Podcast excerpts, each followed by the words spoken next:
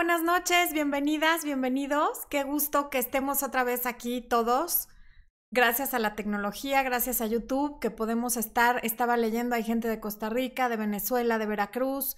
Yo estoy en la Ciudad de México y gracias a la maravilla que es Internet, podemos estar todos juntos viéndonos. Bueno, yo no los veo, lamentablemente, pero ustedes sí me pueden ver a mí a través de la pantalla. Y les agradezco muchísimo que vengan a dedicarme este tiempo. Lo valoro infinitamente. El tema de hoy, el rechazo, el miedo que le tenemos, por qué lo tenemos y cómo manejarlo. Vamos a empezar. Em, sí, después hablamos de otras cosas. Ahorita ya voy a empezar el tema. A ver. El miedo al rechazo y el rechazo como tal, no solo el miedo, sino sentirnos rechazados, es algo que vamos sintiendo todos de manera diferente y en diferentes etapas de la vida, a diferentes edades, y en cada etapa va cambiando. Pero esto no respeta ni código postal, ni, ni nacionalidad, ni color, ni religión, ni raza, nada. Todos lo sentimos de una u otra manera. Y es algo con lo que además vivimos todos los días, por lo cual es sorprendente que, no aprendamos a manejarlo, que, que tomemos el rechazo de todos los tipos de forma tan personal y que no sepamos qué hacer con él. De alguna manera lo veo un poco como la muerte, que también es algo con lo que lidiamos todos los días, sabemos que todos nos vamos a morir y sin embargo en la cultura occidental no sabemos lidiar con la muerte, nos afecta muchísimo, es un drama, este, por más que sepamos que ahí viene, no lo sabemos manejar y esto mismo pasa con el rechazo. Entonces, de niños, ¿en qué sentido nos da miedo que nos rechacen? Bueno, pues que nadie quiera jugar con nosotros, que no nos inviten al pastel o al cumpleaños de fulanita, que no nos metan al grupo de baile del salón, ¿no? Que el viernes fulanita invitó a todas menos a mí. Hay, en ese sentido le tenemos miedo al rechazo en la infancia. Después de adolescentes, y ahí empieza todo el problema, le tenemos miedo a no pertenecer, a no pertenecer a un grupo, al de los fresas, al de los darquetos, al de los reventados, al de... Pero a algún grupo queremos pertenecer. Y de hecho, una de las grandes razones por las que los adolescentes hacen estupideces que lamentan el resto de su vida, como sexo, drogas, alcohol, fumar, em, ¿qué otra? Andar a toda velocidad en un coche o en cualquier otro vehículo que tenga motor. Todas esas cosas las hacen por pertenecer, porque si pertenezco no me siento rechazado. Tengo a este grupo de personas que me acepta. Por lo tanto, hago lo que tenga que hacer para sentirme aceptado dentro de este grupo determinado de personas. Y luego llegamos a la vida adulta o semiadulta y, por ejemplo, nos da miedo que nos rechace la, la universidad a la que queremos entrar. Y luego salimos de la universidad y nos da miedo que nos rechacen en un trabajo con el que hemos soñado siempre y vamos a la entrevista y no nos aceptan, no nos dan una segunda entrevista o nos dan una segunda entrevista pero no pasamos a la tercera o quienes venden algo, pues el miedo a que no compren su producto. Quienes ofrecen servicios a que nadie quiera sus servicios. Y en la pareja, a que nos rechace esa persona con la que queremos formar una pareja o esa persona que es nuestra pareja, pero en algún momento nos perdemos y empezamos a sentir que nos rechaza. Y es un miedo terrible. Eh, ok. Y lo que no hemos entendido, aunque lo entendamos, no lo interiorizamos lo suficiente como para que no nos afecte tanto, es que el rechazo es un tema matemático. Y ahorita les voy a explicar por qué. Pero si eso lo entendiéramos, que es como los números, no lo tomaríamos tan personal. En las relaciones el rechazo es como la mercadotecnia, así lo veo yo, porque normalmente las personas nos estamos vendiendo constantemente, sea para un trabajo, para una pareja, para una amistad, para un negocio, para un préstamo en el banco, para todo lo que hacemos en la vida, interactuando con otras personas, lo que estamos haciendo para que esas personas nos acepten o acepten nuestras propuestas es vendernos.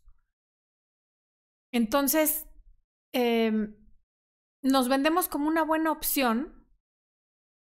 Y en el tema de la pareja, hay quienes se venden como, como un tema de, pues te lo vendo porque está barato y ándale, aprovecha, ¿no? Aquí está, te hago oferta especial. Hay quienes se venden bien normal, como una de las mejores opciones, y hay quienes se venden como la única opción.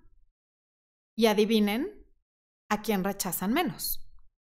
Obviamente, a quien se vende como si fuera la única opción, porque lo proyecta. Lo mismo que cuando hay un buen vendedor que te vende un producto que está de la fregada, pero tú se lo compras, aunque después te arrepientas, porque el vendedor te convenció porque era un excelente vendedor. Y lo mismo pasa con las personas.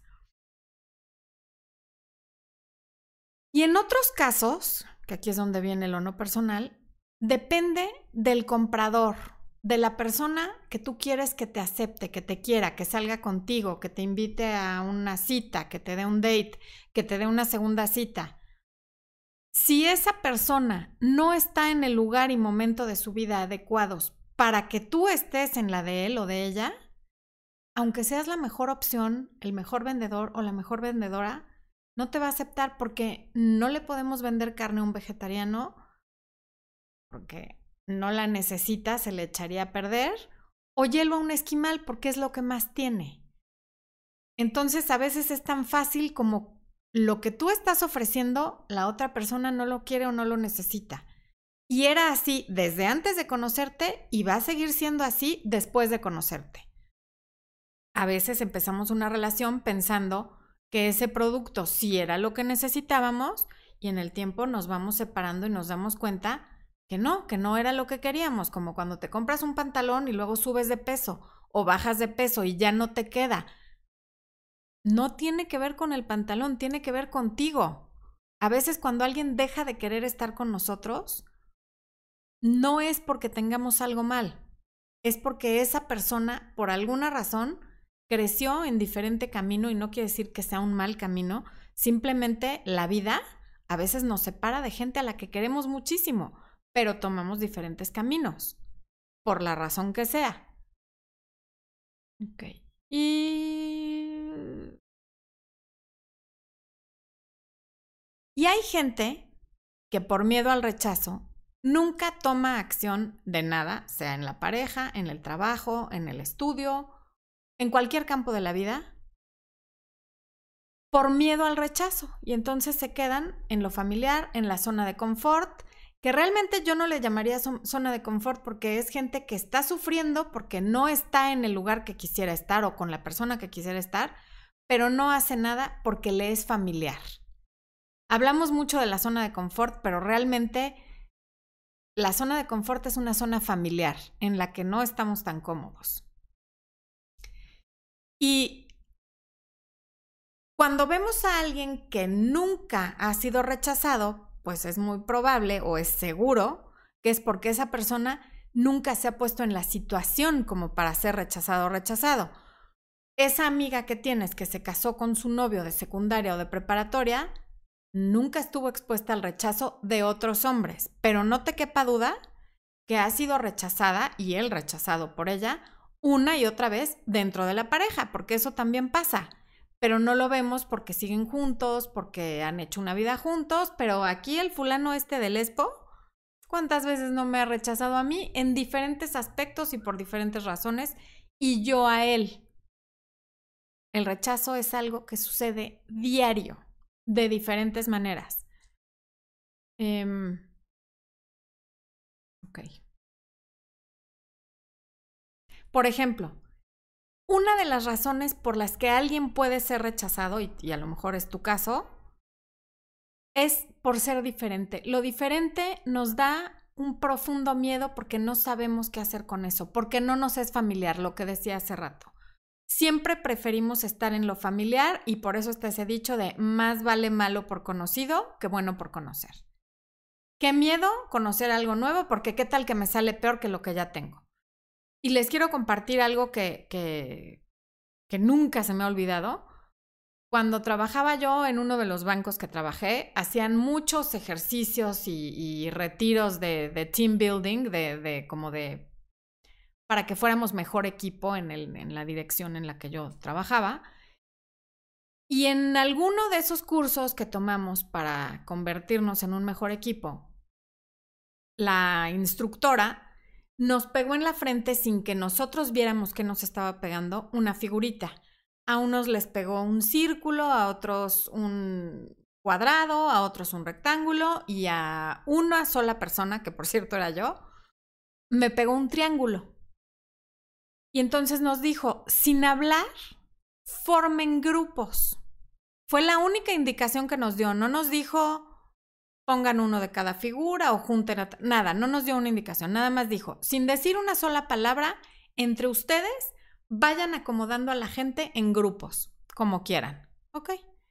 El resultado que todos hicimos sin pensar fue ir pegando a todos los que tenían círculo con los del círculo, a los del cuadrado con el cuadrado, a los del rectángulo con el rectángulo, y yo me quedé sola como dedo y sin saber por qué, porque yo no podía ver qué figura tenía yo en la frente. Y al final la instructora nos dijo, ven cómo siempre rechazamos lo diferente.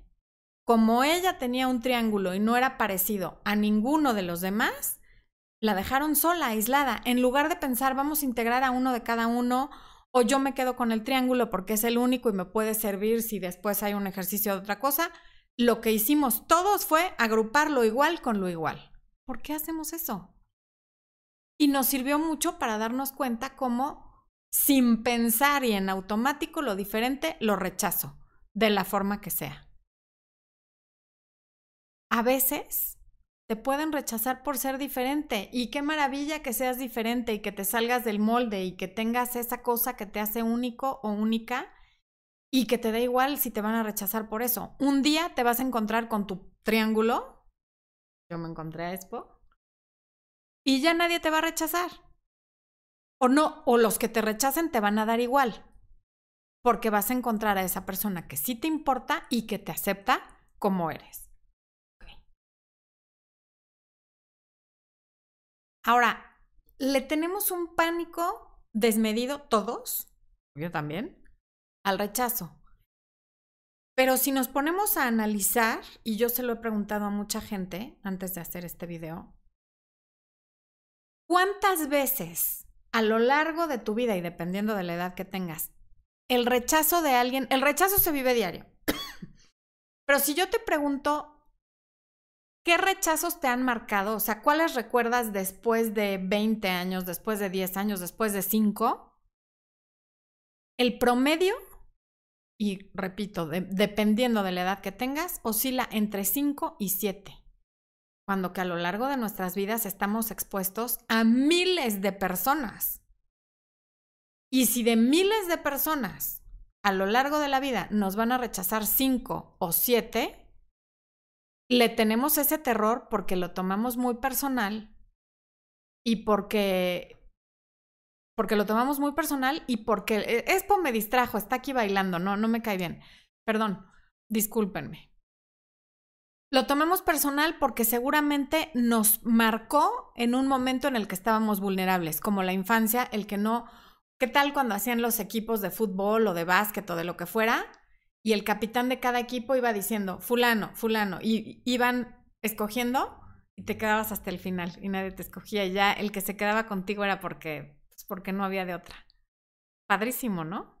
A mí para los deportes sí me escogían porque era buena, pero para porras era de, no, por favor, quédatela tú, no, a Florencia no me la dejen, porque yo no bailo ni así de poquito. Nada, cero bailar. No, tengo la gracia de un hipopótamo con espuelas. Entonces, nadie me escogía para los equipos de porras porque había que bailar y había que tener buena coordinación. Y, y, era padrísimo cuando nadie me quería en su equipo. Y esos momentos de los que nos acordamos son los que nos hacen suponer que cualquier otro rechazo va a ser igual de doloroso. ¿Por qué? Porque además los humanos estamos programados para... Hacemos las cosas por dos razones, o para obtener placer o para evitar dolor. Pero si consideramos que va a ser mucho más fácil evitar el dolor que nos va a producir un rechazo que el placer que nos podría producir el ser aceptados y el que acepten nuestra propuesta, que nos den ese trabajo, que nos den esa segunda cita o cualquier cosa que sea la que estamos buscando, lo que vamos a hacer es detenernos y no hacer nada y no tomar acción y quedarnos en lo que nos es familiar con tal de no exponernos a que nos lastimen con un rechazo. Y como les dije hace rato, el rechazo es cuestión de números y entre más te expongas a diferentes personas y situaciones, más veces te van a rechazar. Ejemplo, quienes se han sentido muy rechazados en este ámbito de las citas y del amor, pues es porque ha tenido varios pretendientes, o sea, no hay de otra. Es que todos se van, ok, pero quiere decir que has salido con varios. Entonces no es tan malo. En algún momento todos esos varios vieron algo en ti, o esas varias, que les pareció lo suficientemente interesante como para salir contigo aunque fuera una sola vez. Y ya después el rechazo sí puede venir de diferentes cosas que tú hayas hecho, de las que hablo en todos los demás videos que hay, pero cuando no le encuentras y dices, bueno, es que de verdad ninguna de esas me aplica, entonces no tiene que ver contigo. Tiene que ver con dónde está la otra persona, con lo que acabo de hablar. No le podemos vender carne a un vegetariano ni hielo a un esquimal. No hay forma.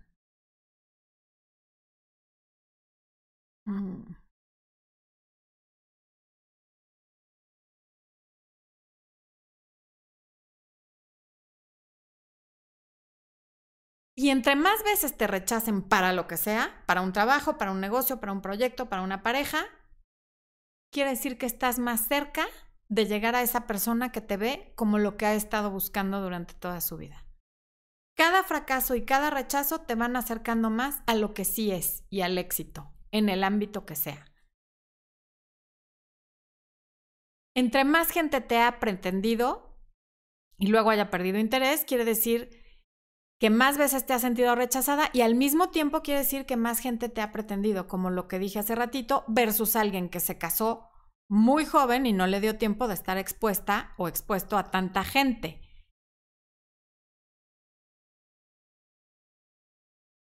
Y también hay que tener en cuenta que la gente más crítica y la gente menos empática en el momento de un rechazo es así por protección. El lastimado lastima y nadie puede dar lo que no tiene. Entonces, no hay forma de que alguien te preste mil dólares si no los tiene. Es que ¿por qué no me quiere? Pues porque no hay amor en su corazón, porque no lo abrazaron de chiquito, porque de chiquita su papá se fue y la abandonó y no sabe, no confía en los hombres, porque tiene una adicción muy fuerte y está comprometida con su adicción y no contigo. Hay mil razones diferentes que pocas veces tienen que ver con nosotros en cuestión de rechazo.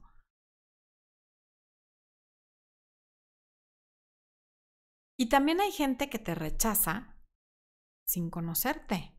Si ustedes leen los comentarios que me dejan a mí en cada video, por ejemplo, van a encontrar a lo mejor un 90% bueno que es con lo que me quedo, y un 10% malo, y es gente que me está rechazando y haciendo comentarios como si me conocieran y opinan de... Hay gente que a lo mejor ve un solo video y me ponen vieja solterona, dejada, no sé qué, y, ¿no? Y yo llevo 16 años con Expo y 13 casados, o sea, entonces no hay que tomar tan en serio la crítica y el rechazo de quien no nos conoce y de quien no sabe nada de nosotros.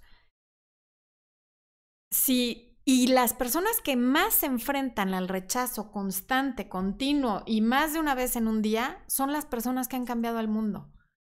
Si Bill Gates, Steve Jobs, Martin Luther King o Steven Spielberg se hubieran detenido la primera vez que alguien les dijo no, no existiría mi computadora que es Mac, no existiría mi teléfono que es iPhone, eh, no existiría Microsoft, no habríamos visto la película de Rocky porque a Stallone lo rechazaron no sé cuántos productores de cine porque les parecía que su película era una cosa ridícula. No estaría publicado el libro de Sopa de Pollo para el Alma, de, porque a Jack Canfield le dijeron que nadie iba a estar interesado en leer un libro sobre eh, historias cortas, ¿no? Y es un bestseller. ¿Por qué? Porque tocó una puerta, luego otra y luego otra. Y a toda esta gente, cada rechazo le fue puliendo su producto, su propuesta, su libro, su guion. Y como personas también cada rechazo que recibimos de una pareja o de una pareja potencial nos va puliendo. Porque del rechazo, del rechazo tenemos que aprender dos cosas. Y una es, y es como cualquier situación de la vida, hay lecciones que aprender de cada rechazo. Y la segunda es el crecimiento personal. O sea, número uno, no tomes personal que una o varias personas hayan decidido que para ellos no eres material de esposo o esposa o de novia o de novio. No dice nada sobre el tipo de persona que eres. A lo mejor dice sobre el tipo de persona que es ese en el que te estás fijando o esa en la que te estás fijando. Y aprender de la experiencia es hacerse preguntas útiles. No por qué me rechazó, por qué no me quiso, por qué siempre me pasa lo mismo, por qué salió conmigo un día y el otro no. Esas son preguntas inútiles. Preguntas útiles para crecer de una experiencia serían ¿en quién me estoy fijando y por qué? ¿Por qué me aferro a una persona o a varias que desde el día uno me dicen que no quieren una relación y luego me enamoro y me siento rechazada cuando me vuelven a decir te dije que no quería una relación. ¿Sabes bien qué es lo que estás buscando en una pareja? Porque, por ejemplo, ayer tuve en consulta a dos personas que están sintiéndose devastadas y destruidas porque están con alguien que desde el primer día les dijo llevo nada de separado o de divorciado, no estoy listo para una relación, ellas dijeron ok, pasan los meses y ahora se sienten rechazadas porque no son la pareja formal. Se les dijo, ¿por qué te quedas ahí? Y hay hombres buenos, valiosos, trabajadores y demás que quieren salir con ellas o que han salido con ellas y ellas no tienen ojos porque están pensando para el que no está disponible. Ahí tienen ocupado todo el espacio de su mente, de su corazón, de su energía, de su espíritu. Entonces, ¿Cómo quieres tener pareja si siempre estás poniendo los ojos en el lugar equivocado? Además, advertida o advertido, porque también hay hombres que lo hacen.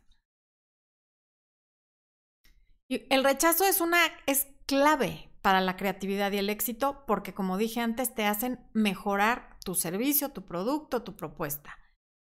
Y lo podemos ver como un trampolín para alcanzar el éxito porque como dije antes, todas estas personas que han cambiado al mundo han sido rechazadas en múltiples y diversas ocasiones y eso no los ha detenido. Y aún siendo ya millonarios y siendo quienes son, lo que pasa que eso ya no lo vemos en la biografía porque llega la biografía hasta donde alcanzaron el éxito, lo siguen rechazando. Ellos siguen haciendo nuevos productos y nuevas propuestas que yo les aseguro que pasan por 27 filtros en los que hay rechazos antes de que se concrete lo que es lo que nosotros ya vemos como producto final, ¿no?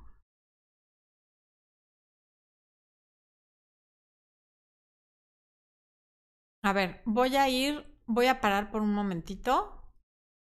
Y voy, a ver, hay tres superchats. ¡Wow! Nel Cava, cuatro. Nel Cava, 24, 25 dólares. Saluditos a Expo y a ti con mi granito de arena. Bendiciones. Muchas gracias, Nel. No hiciste pregunta. Si tienes alguna pregunta, escríbesela y que Expo me la encuentre, porfa. Y si lo hiciste nada más así, digo, por lo que lo hayas hecho, gracias por ese super chat. MS Pérez, ¿por qué duele tanto el rechazo? Porque. Ah, ¿y es el mismo super chat? No, son diferentes. Ah, ok. MS Pérez hizo dos super, chats de 10 dólares. Muchas gracias. Eh, ¿Por qué duele tanto el rechazo? Y ¿por qué duele tanto el rechazo de los padres en la adolescencia? A ver, dos preguntas. ¿Por qué duele tanto el rechazo? Por lo que dije, porque porque los seres humanos estamos programados para vivir como en tribu, para pertenecer a determinado grupo. Y en el momento que nos sentimos rechazados por un grupo determinado o por una persona que ya idealizamos en la mente y la vemos como la opción o como eso que hemos estado esperando toda la vida, sentimos que hay algo mal dentro de nosotros o que estamos proyectando algo. Hay gente que me dice, es que no sé si no estoy lo suficientemente flaca, lo suficientemente alta, lo suficientemente güera, lo suficientemente inteligente, no sé si huelo mal. Todas esas cosas pasan por la mente de alguien cuando es rechazada, cuando en realidad tiene más que ver con lo que está buscando la otra persona. ¿Por qué duele tanto el rechazo de los padres en la adolescencia? El rechazo de los padres en la adolescencia, más que rechazo, es una expectativa. Los papás tenemos expectativas gigantescas sobre los hijos, lo habrás, y si ya eres mamá, lo, también lo sabes. Y no es que rechacemos a los hijos, es que a veces creemos que siendo críticos los vamos a hacer alcanzar, perdón, el máximo potencial. Y si bien es cierto que a veces mediante la crítica hacemos que alguien alcance su potencial, como los ejemplos que puse antes, la adolescencia no es el mejor momento porque estamos muy vulnerables y por eso es que duele tanto. No eres adulto, no eres niño. Tienes cuerpo de adulto, pero piensas como niño y tu lóbulo frontal no se ha terminado de, está como en remodelación y tienes 1200 ideas de diferentes tipos y cualquier cosa que te digan sí te puede marcar para siempre. Por eso es que duele tanto. Y Brenda Reveles, dos dólares. Muchas gracias, Brenda. No hiciste pregunta. Si tienes alguna pregunta, ponla en el, en el chat normal, por favor. Agradezco muchísimo todos los superchats. Vuelvo a explicar qué es el superchat para quienes están aquí por primera vez en una transmisión en vivo. Un superchat es un certificado de apreciación por el trabajo que hacemos Espo y yo en estas transmisiones en vivo, que son más largas, que requieren eh, un equipo técnico determinado para el sonido, la cámara, mi pantalla, donde yo pueda leer lo que aquí tengo mi guion, aquí leo sus comentarios, las luces, y es dinero que se reinvierte en mejorar el canal, en que yo pueda tener acceso a mejor material para preparar el material para ustedes, que yo pueda comprar libros, cursos y em, cosas de tecnología. Obviamente, como acabamos de empezar hace relativamente poco con las transmisiones en vivo, lo que juntamos del super chat no es muy significativo, pero eventualmente va a llegar a serlo y se les agradece cada centavo que se aporta. ¿Ok? Voy al chat normal un ratito. Edna de Aquino, ¿influye el nivel de autoestima para superar el rechazo? Siempre, sin duda alguna. Tiene todo que ver. Entre a mayor autoestima, menos personal tomas el rechazo y empiezas a comprender que no tiene que ver contigo. Lady Catherine Castillo Castañón, hola Flore, por fin puedo verte en vivo. Saludos y bendiciones desde Colombia. Un abrazo gigantesco hasta Colombia. Nube Barea, gracias por el tema, gracias a ti. Catalina Bolívar, qué buen tema, como siempre. Ah, ya se me fue Catalina. Catalina, te mando un beso, gracias por comentar. Denise Paves, ¿qué hago? Mi esposo quiere su espacio, trato de conversar y terminamos peleando. ¿Qué es el amor? Oigan, no manchen, ¿cómo que qué es el amor? O sea, preguntas filosofales, no, no se las puedo eh, contestar ahorita, pero hay un hay una transmisión en vivo que fue la primera que hicimos, búscala en la lista de reproducción de transmisiones en vivo, en la que hago la diferencia entre amor y enamoramiento. Eh, ya avanzó muchísimo. Claudia Angélica, Flor, ¿cómo manejar el rechazo de una suegra? Ahorita te contesto eso. Otro super chat de 100 pesos mexicanos de Leda 72. Mi ex me dejó sin explicación alguna. Son cinco meses de estar perfectamente y hoy no sé cómo salir de este rechazo y todavía me tienen sus contactos de WhatsApp. ¿Qué hago? ¿Cómo me levanto la autoestima? Eh, mira, uno, tengo un video de cómo mejorar la autoestima, velo. Tengo, hay un, eh, una transmisión en vivo que es sobre los duelos, también te serviría muchísimo que lo veas. Y por otro lado, hay una lo tienes en los contactos de WhatsApp. Mira, eh, lo que tienes que hacer es contacto cero. No lo tengas en los contactos de WhatsApp porque vas a estar viendo sus estados. Él va a estar viendo los tuyos y te vas a dar cuenta. Eh, ves si está en línea o si no está en línea. Y eso no es sano, te afecta muchísimo. Entonces, por favor, quítalo de tus contactos y para elevar tu autoestima lo que tienes que hacer es, uno, perdonarte, porque el sentirte culpable, también ve el video sobre la culpa, sentirte culpable demerita por completo tu autoestima. Perdón, eh, va en detrimento de tu autoestima, no, demeritar no es la palabra correcta. Y te, te, te hace estarte autoflagelando. Entonces, deja de culparte, deja de compararte con otras personas y deja de pensar que el rechazo necesariamente tiene que ver contigo. No sé en qué momento de la vida esté tu ex, pero que ya no quiere estar contigo no quiere decir que tú no seas lo suficientemente cualquier cosa. Simplemente quiere decir que para él, en el momento por el que está pasando en la vida, no quiere estar contigo. Entiendo que te duela la separación, eso es normal y hay que vivir el duelo y no hay manera de darle la vuelta a un duelo, lo tienes que vivir, pero lo que sí puedes hacer es no verlo como que hay algo mal en ti. La, la separación seguramente tiene más que ver con él que contigo. Eh, Tania Hernández, 479 pesos. Wow, Tania, muchas gracias. No pusiste pregunta. Te agradezco muchísimo. Si tienes alguna pregunta, escríbela con mayúsculas negritas y muchas caritas para que Expo la encuentre y me la diga si es que tienes alguna pregunta. Y de cualquier manera, muchísimas gracias por ese, por ese super chat. Carolina Magaña López, hola, mi novio ya me tiene medida, ¿qué hago? Es que está muy general tu pregunta. Si ya te tiene medida, seguramente es porque eres muy predecible. No seas tan predecible. Cuando alguien nos toma la medida es porque amenazamos mucho y actuamos poco. Siempre les he dicho que una amenaza es amenaza hasta que llega esa condición suspensiva que ponemos y luego no cumplimos lo que dijimos. Ejemplo, si me vuelves a dejar plantada, no me vuelves a ver y te vuelve a dejar plantada y al día siguiente tú eres la que lo llama o te pide perdón y ahí estás. Si vas a decir algo, cúmplelo y entonces ya no fue una amenaza, fue una advertencia. Pero si vas a decir cosas nada más por meterle un calambre o por asustarlo luego, luego no las vas a cumplir, ahí es donde te toman la medida. Entonces, mucho cuidado con estar amenazando. Liliana Franco, te amo. Yo también, Liliana, muchas gracias. Miren, otra razón por la que los superchats ayudan es porque cuando ustedes tienen una pregunta, el chat va tan rápido. ¿Cuánta gente hay ahorita? El chat va rapidísimo porque hay mucha gente conectada. Me supongo que son que unos 600. Ahorita les digo cuántos. Entonces se me pierden las preguntas, ¿no? Y, luego que pues una es un poco lenta, ¿verdad? Y cuando alguien hace la pregunta con un super chat, me la pone gigante y con color. Entonces se, hay una enorme diferencia entre las preguntas que están en el chat normal y las del super chat. De todos modos, yo siempre trato de ver las dos pero me es imposible por cuestión de tiempo y de vista. Ah, y dependiendo del monto que de la aportación es la, el número de caracteres que les va a dar YouTube para hacer su pregunta. Eso no tiene nada que ver conmigo, es cuestión de la configuración de YouTube. Yo siempre trato de contestarle a todo el mundo, pero como ustedes saben, me es imposible. Ok, somos 990 personas conectadas en este momento, entonces obviamente no les puedo contestar a todos.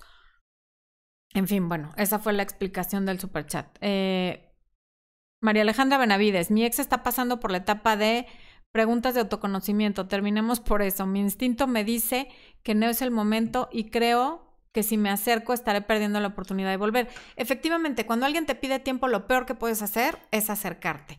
Tengo un video que se llama Mi pareja me pidió tiempo, velo. Ahí explico exactamente qué hay que hacer.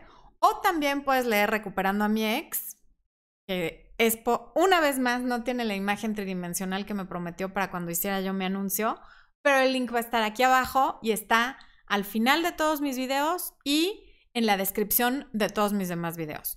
Y ahí también te doy perfectamente las pautas de qué es lo que puedes hacer para recuperarlo una vez que acabe su introspección. Cristi de la Rosa, ¿qué consejos tienes para las relaciones a larga distancia?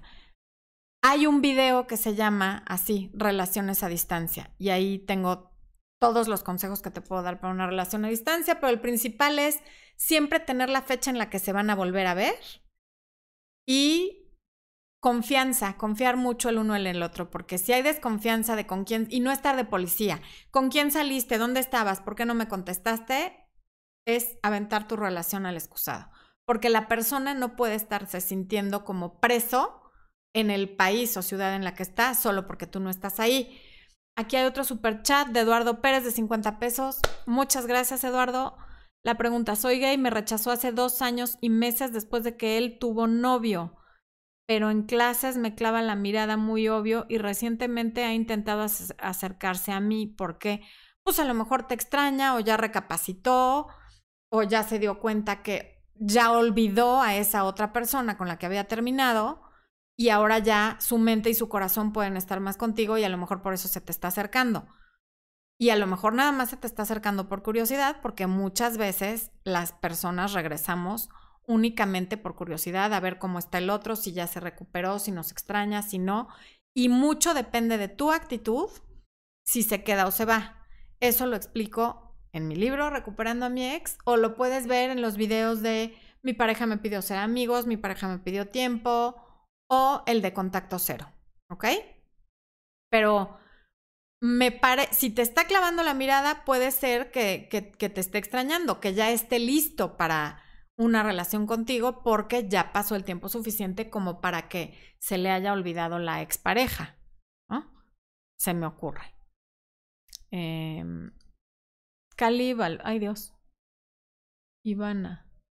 Ay, hola Florencia. No, bueno, ya se fue. De hecho, mi novio me pide tiempo y se va. ¿De qué cómo paro esto? Ah. Ok.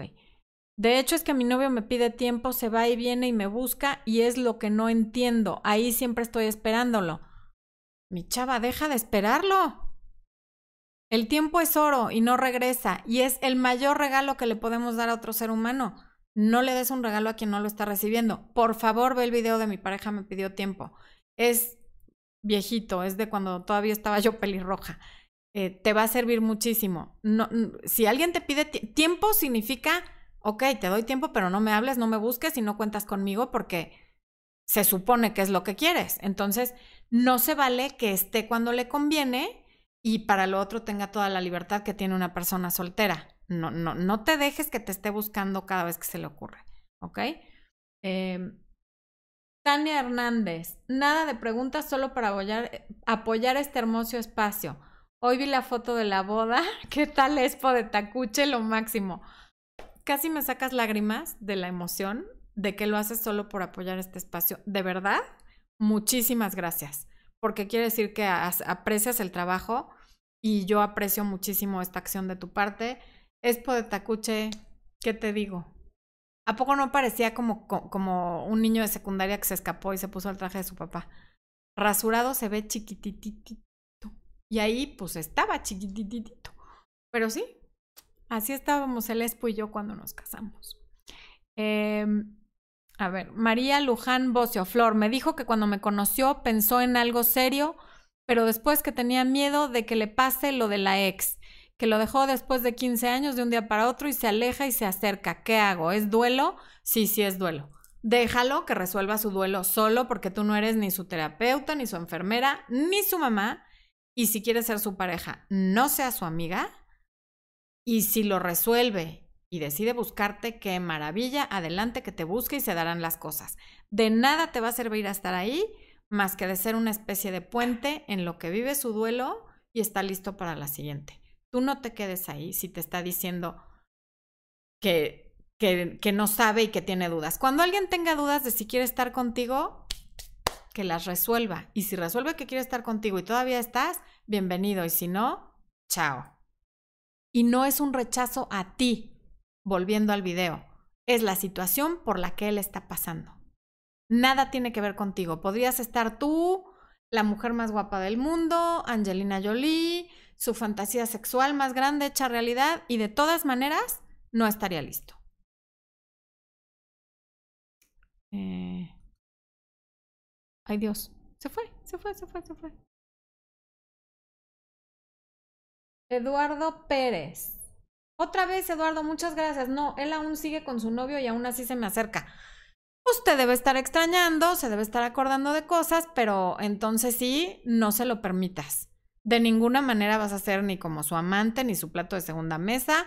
Si quiere algo contigo, que termine con su pareja y regrese cuando haya terminado.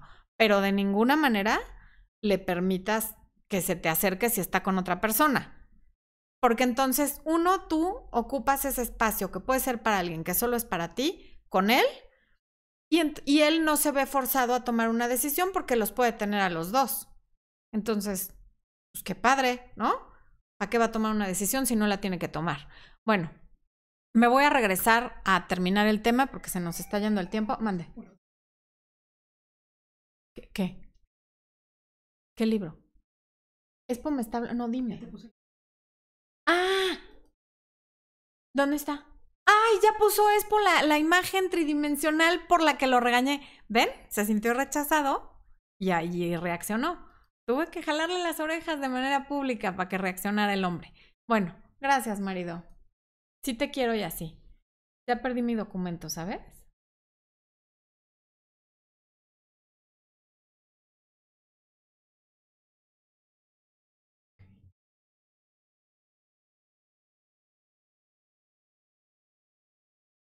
Ok.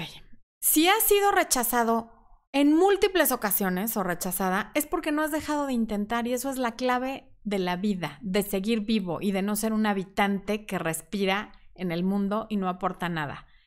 Los vendedores saben esto perfectamente, que es cuestión de números. Si tú haces y haces y haces llamadas, después de un número determinado de nos, va a venir un sí. Por eso, y como la vida es como el mundo es un enorme centro comercial donde nos estamos vendiendo continuamente para diferentes circunstancias, yo les recomiendo que si tienen la oportunidad se tomen un buen curso de ventas porque los va a ayudar en todos los aspectos de la vida, a venderse como pareja, como empleado, como empresario, como prestador de servicios, como desarrollador, como lo que sea, hay que saberse vender. Todo en esta vida son ventas, son transacciones y es muy importante ser un buen vendedor. Y hablando del fracaso, del rechazo, del rechazo, no del fracaso. Hay que ver los dos lados del rechazo, porque está el rechazado y también está el que rechaza. Y a veces te toca a ti ser quien rechaza y seguramente te sientes culpable, porque estamos acostumbrados, y sobre todo los latinos, a que para ser buena persona, para ser linda o para ser lindo, hay que poner los intereses y el bienestar de los demás por encima del propio, porque eso es lo que nos hace buenas personas. Error. Sí hay que ser empático, sí hay que procurar no herir los sentimientos de los demás, siempre y cuando no esté pasando yo por encima de mis propios intereses y mi bienestar con tal de no lastimar a otro. O sea, decirle que sí a una segunda cita con alguien que de plano tú sabes que no va a haber manera y que vas a estar viendo el celular y que vas a estar pensando en otra persona, no la tengas. No la tengas y le vas a estar haciendo un favor porque así no pierde ni su dinero, ni su tiempo, ni su energía con alguien que, le está, que, va con actitud de te estoy haciendo un favor y además lo va a hacer sentirse más... En lugar del rechazo que dura un minuto de no gracias, no quiero salir contigo, le haces un rechazo de dos horas que es toda la cita que tienes a fuerzas, ¿no? También cuando rechazas a alguien para un trabajo o para un servicio o para cualquier otra cosa, puede que le estés haciendo un favor porque tendrá que mejorar su oferta, su producto o lo que sea que te esté dando. Entonces, saber decir no, que por cierto hay un video cuyo link va a estar aquí en algún momento, que se llama Aprende a decir no, porque es muy importante que sepamos decir no y poner límites, porque de ese modo ponemos primero nuestro bienestar para poder ser una buena compañía, una buena mamá, una buena esposa, una buena empleada o una buena profesionista, ¿no? Como dije hace ratito, al rechazar tienes un beneficio para ti y en el tiempo, pese a que puedas lastimar a la persona rechazada, le estás dando un beneficio al rechazarlo.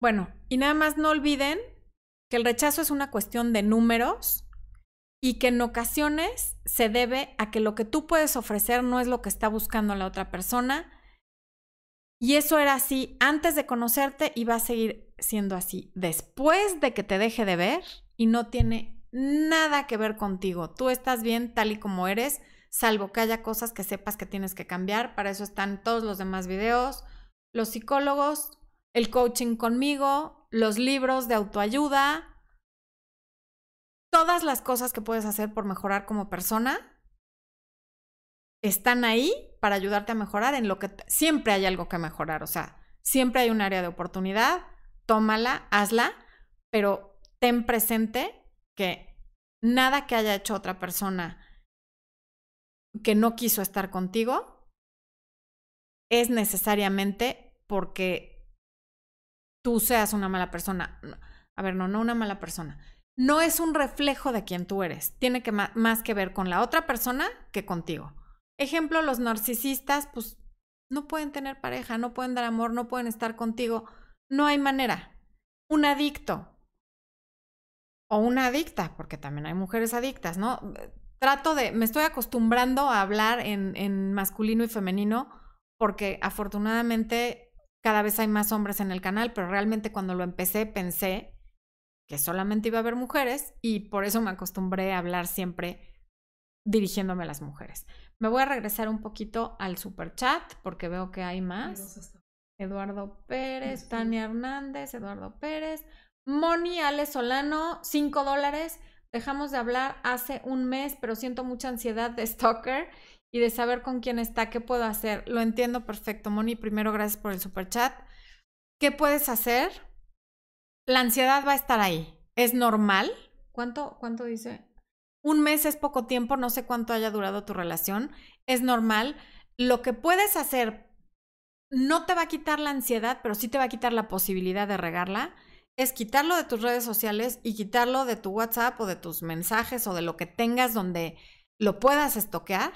Quítate tú esa posibilidad, autorregúlate para que tengas un poquito más de paz. Y en la medida que no sepas si está en línea, si publicó una foto en Instagram, en Facebook o en Snapchat, o si está en WhatsApp o lo que tú gustes, te vas a ir sintiendo mejor, te vas a ir sintiendo más en control, porque ya no sabes qué está haciendo y él tampoco puede saber qué estás haciendo. Y además vas a saber que si no te escribe o no te llama, no es decisión de él, ya lo decidiste tú al bloquearlo. Al final del día, si quiere hablar contigo, sabe dónde vives, dónde trabajas, dónde estudias, te puede ir a buscar quien quiere hablar contigo va a encontrar la manera. Hace 20 años que no había teléfono, ya había teléfonos, pero no era tan fácil localizar a alguien con, con un teléfono celular. La gente se las arreglaba para hablar contigo y lo hacían. Y además era maravilloso. Así que corta esa posibilidad. Luis Lee, 50 pesos mexicanos. Muchas gracias, Luis. Eres un ángel. Siempre que veo tus videos es como si me conocieras y me dijeras lo que necesito escuchar. Me has ayudado mucho. Bendiciones.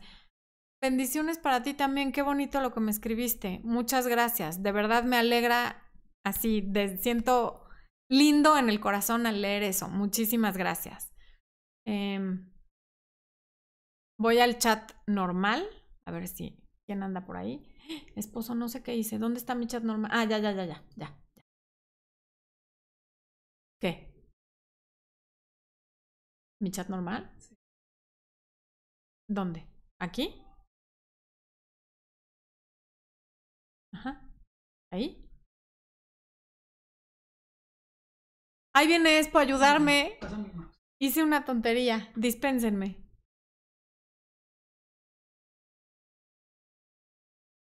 No sé, les bailaría, pero como les acabo de decir, nunca me dejaron entrar al equipo de porras porque no bailaba. Y además les voy a decir algo una de mis mejores amigas ponía las coreografías y me dijo, ni vayas al tryout, o sea, no vayas a la, ¿cómo se llamaba? A la eliminatoria, porque yo no te voy a pasar. Y yo decía, bueno, me pones hasta atrás, en medio de las más altas, yo soy muy chaparra, para que no me vea. No, Florencia, no puedes estar. O sea, no coordinas, no hay forma. Y era mi amiga, ¿eh? Así que ya se imaginarán cómo bailo. Si alguien ha visto Seinfeld y vieron bailar a Elaine, esa sería yo. Ok. Eh, Marley Rocío Guzmán, un día encontré una conversación en el celular y me dijo que esa chica era una amiga con la cual me había puesto a prueba para mirar a ver si yo lo quería. Luego de eso hablamos, pero pude sentir. No está terminado. A ver, es inadmisible que te conteste que era una prueba. O sea, es la respuesta más estúpida y ofensiva que he escuchado. Eh, que no juegue con tu inteligencia, por favor. María García, tengo un pretendiente que me ha pedido una oportunidad desde que estudiábamos en el mismo instituto y él ha sido un mujeriego. Ahora dice que ha cambiado porque lo engañaron. Lo he rechazado siempre. Haces bien. Es lo que hablábamos hace rato. Si quieres un gato, no compres un perro. Si es mujeriego, es mujeriego. Y las personas rara vez cambiamos. Se puede enamorar, te puede querer, y de todas maneras su naturaleza le va a ganar y te va a acabar engañando. Ve el video de por qué son así los hombres mujeriegos, porque hay razones muy de fondo para que un hombre sea mujeriego, no es nada más porque sí. Em, Night Pegasus. Puedo conocerte, yo quisiera formalizar una relación estable contigo si me dejaras conocerte, ¿no? Pues cómo, yo estoy casada, mano. Ah, o a lo mejor le estás diciendo a alguien que está en el chat. Larita Red, si hay una Larita Red, Night Pegasus te quiere conocer. Perdón, yo, yo ya aquí sintiéndome pretendida enfrente de mi marido. Dispénsenme. Esme García, Florencia, ¿qué hago si mi pareja llega a cambiarme por otra mejor que yo? Ah, caray. Para empezar, ¿cómo sabes que es mejor que tú? Este, ¿Traen algún sello de calidad tú y ella donde dice quién es grado A y quién es grado B?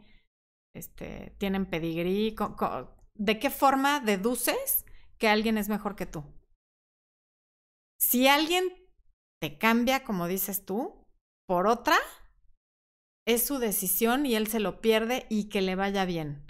Alguien que te cambia por otra no vale la pena, porque en lugar de esperarse a que una relación termine porque ya terminó su curso, está empalmando una relación con otra como si fuéramos changos en lianas, que no sueltas una hasta que ya te agarraste de la otra. Es una persona cobarde que no sabe estar sola y que no vale ni cinco minutos de tu tiempo. Y te suplico que no te hables así.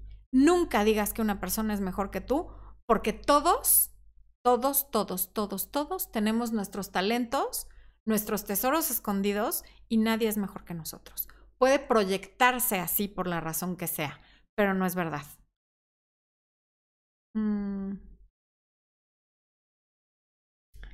Elisa Guerra, un superchat de 5 dólares. Si estamos casados, vivimos juntos, pero él empezó a rechazar hace cuatro meses y nunca me da explicación. Puede ser una razón médica, puede tener alguna especie de depresión, que eso pasa si está teniendo problemas económicos o en el trabajo de algo que no haya hablado contigo, o mm,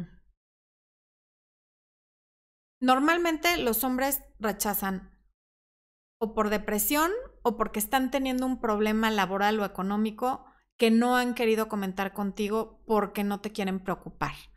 Y claro, a veces también es siempre está la posibilidad de que haya otra persona, pero de hecho la mayoría cuando hay otra persona no te rechazan, sino que se portan extra buena onda para que no te des cuenta de lo que están haciendo. Entonces, ¿qué te dice cuando tú hablas con él y le preguntas por qué se está dando esta situación? ¿Qué te dice?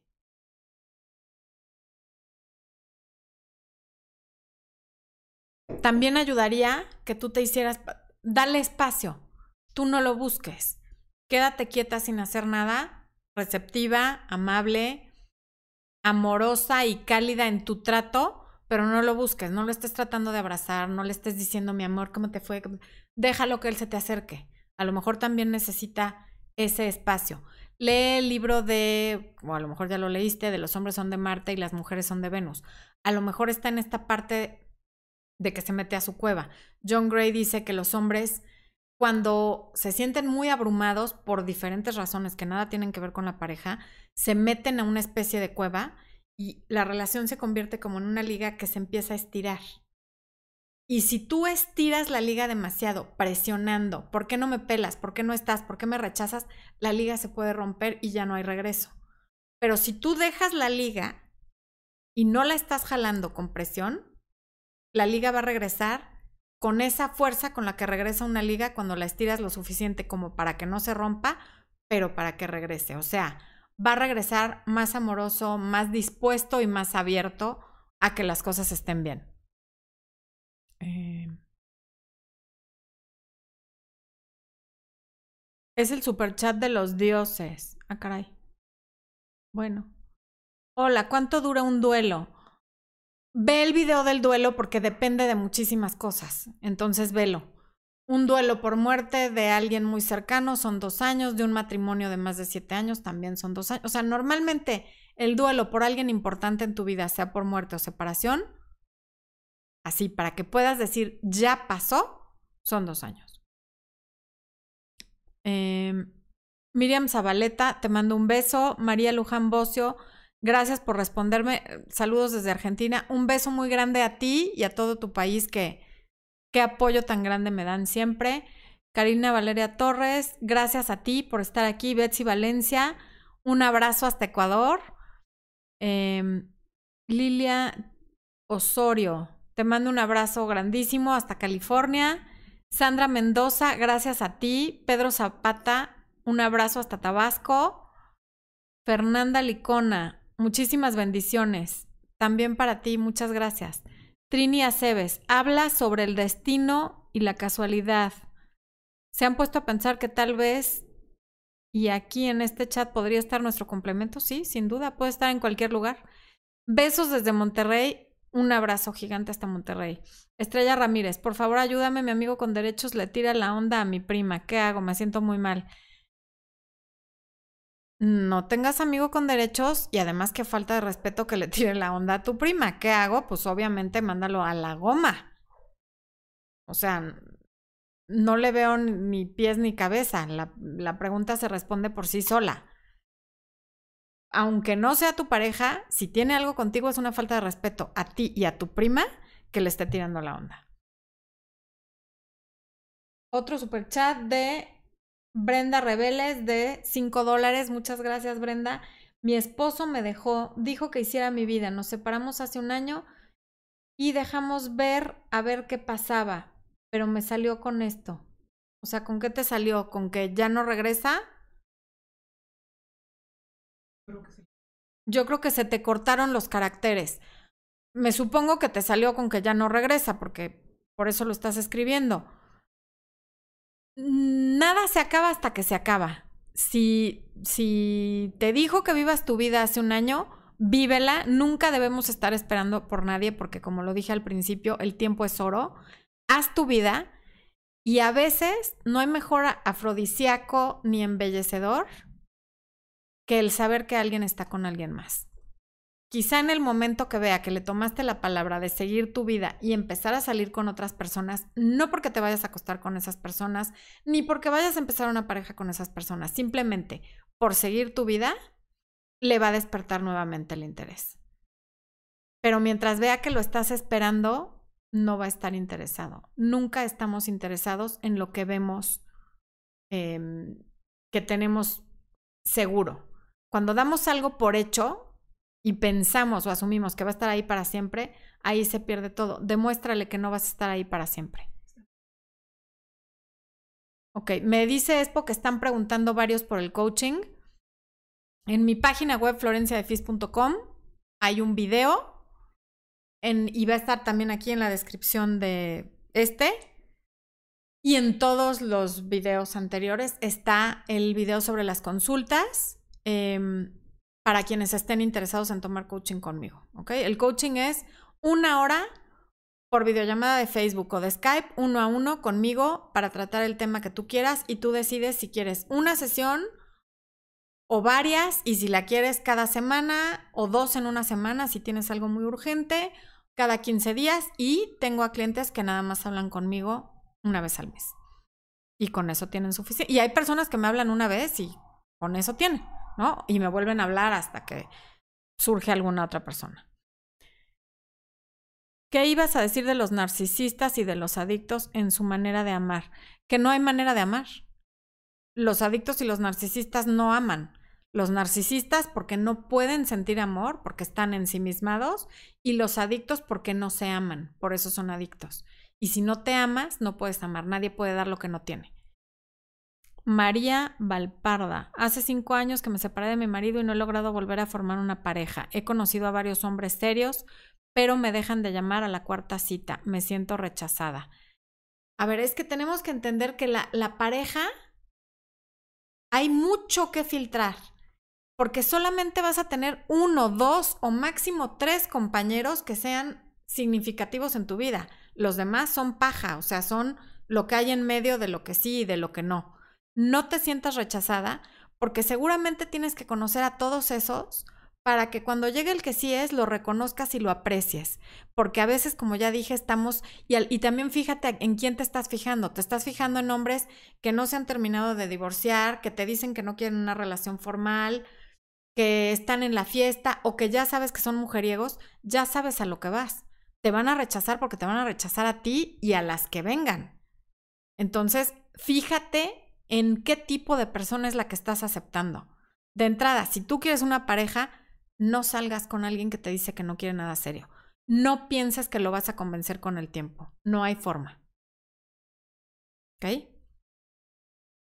¿Por qué cuesta manejar la distancia frente a alguien con quien compartiste tantos años? Hay hijos y es súper difícil desde Chile. Pues porque hay muchos recuerdos, porque comparten algo tan lo más importante del mundo como son los hijos, hay que estar en contacto porque no puedes dejar de estar en contacto con el papá de tus hijos y por eso es tan difícil, pero se puede, sin duda alguna se puede y en algún momento lo vas a superar y vas a volver a ser feliz. Depende mucho de tu de tu discurso interno. Ve el video de los duelos, te va a servir. Mm.